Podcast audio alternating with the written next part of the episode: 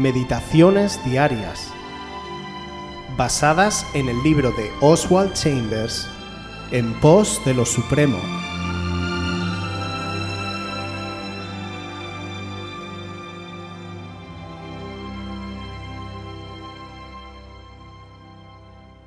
La tentación de Jesús y la nuestra.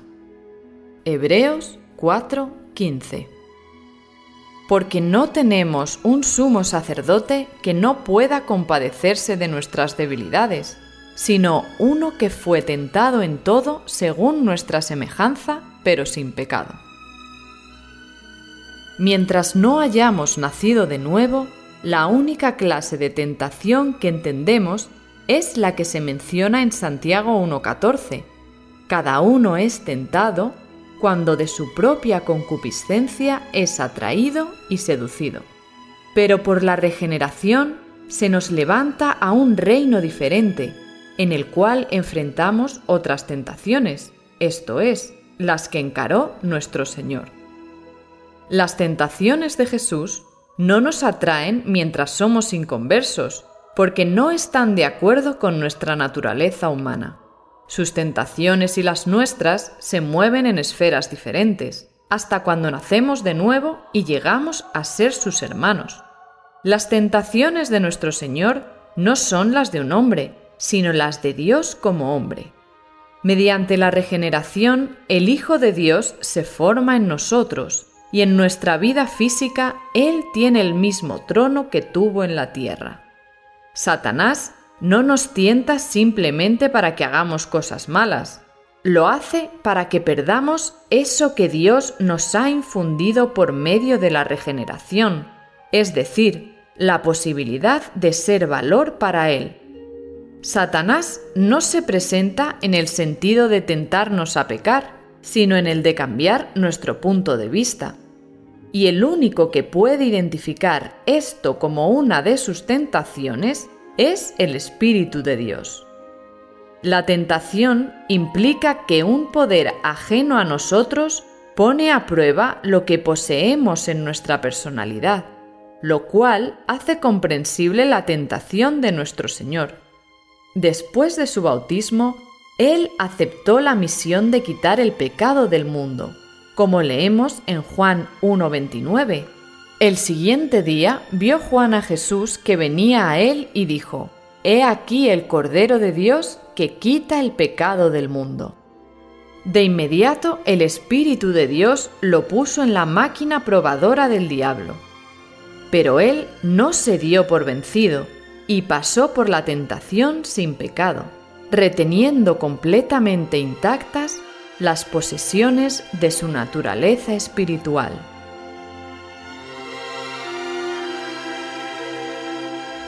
Todos nosotros somos tentados. Nadie está vacunado contra la tentación, ni la persona más santa que nos podamos imaginar. La tentación siempre está tratando de hacernos caer en pecado, pero el Señor nos dice que podemos soportarla y resistirla. Jesús mismo, en su humanidad, despojado de su gloria, tuvo que atravesar el camino de la tentación hasta el mismo momento de su muerte, pero sin ceder nunca a ella. Por eso nos comprende y sabe perfectamente que somos débiles. Jesús vino a este mundo a realizar una obra maravillosa de regeneración, santificación y restauración en todas aquellas vidas que vienen a Él, y es que cada vida ha sido afectada y herida por la influencia del diablo que vino a matar, robar y destruir. Pero ahora Jesús las está sanando y proveyendo otro tipo de vida, una vida abundante. Aquel que ha creído en Jesús y entiende el propósito de su muerte y resurrección, debe reconocer que su vieja naturaleza fue crucificada con Cristo en la cruz como dijo el apóstol Pablo, los que son de Cristo han crucificado la carne con sus pasiones y deseos. Regeneración significa empezar de nuevo, una renovación a una vida nueva. Es un cambio radical. Ya no estamos bajo los dominios malvados de Satanás, sino que ahora pasamos a ser hijos de Dios y parte de su reino. Cuando una persona se rinde al poder transformador de Cristo en la regeneración, gradualmente se vuelve cada vez más como Cristo, adquiriendo una semejanza en sus pensamientos, actitudes y acciones. Se convierte en un reflejo de su poder y su victoria. Por eso nos dice Pablo, por tanto, nosotros todos, mirando a cara descubierta como en un espejo la gloria del Señor, somos transformados de gloria en gloria en la misma semejanza, como por el Espíritu del Señor. Y es que Cristo comienza a ser en nosotros, y esto al diablo no le gusta en absoluto. Satanás se da cuenta de que la persona que ha sido regenerada y que refleja a Cristo en su vida es un enemigo al que hay que destruir. Nos damos cuenta del valor que tenemos cuando permitimos que esta obra de regeneración se haga en nosotros, que el mismo Satanás pasa a tenernos como objetivo para destruirnos. No temamos, porque el Señor Jesús ya ganó la victoria al diablo en la cruz. Satanás no tiene poder sobre nosotros, Jesús está con nosotros, y aunque la tentación pueda venir a nuestras vidas, Él nos dará la salida.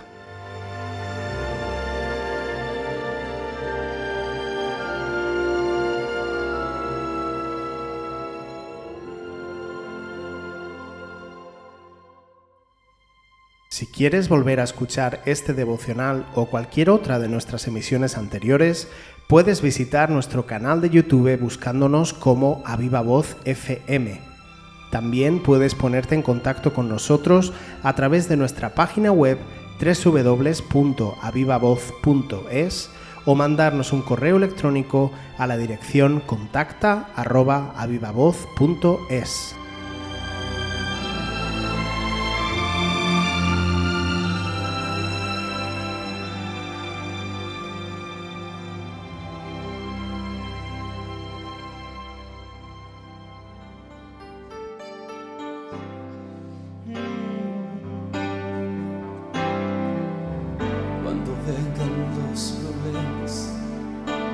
sé que tú me sostendrás. Cuando ya no tenga fuerzas, sé que me levantarás. Y en la confusión en la tentación, me darás la solución. Jesucristo, roca mía, tú me sostendrás. Venga lo que venga, nada me separará de caminar contigo o hacer tu voluntad. Y si débil soy, sé que tu poder se manifestará.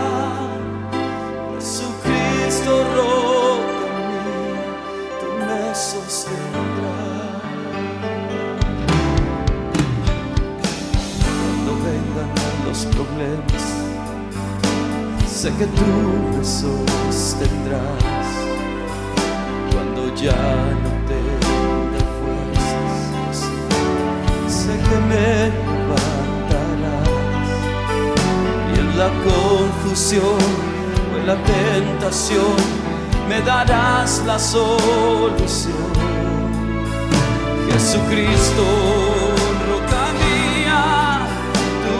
me sostendrás.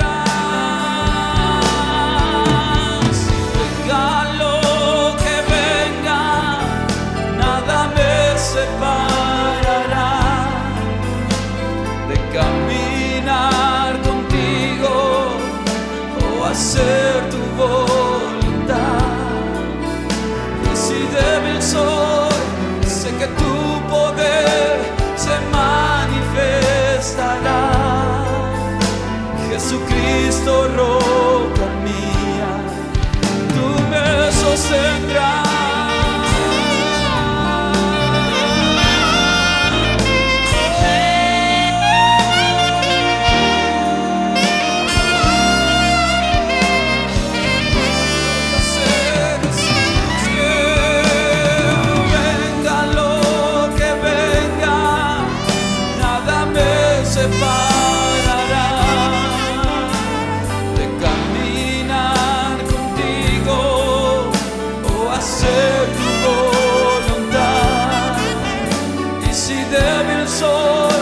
sé que tu poder se manifestará.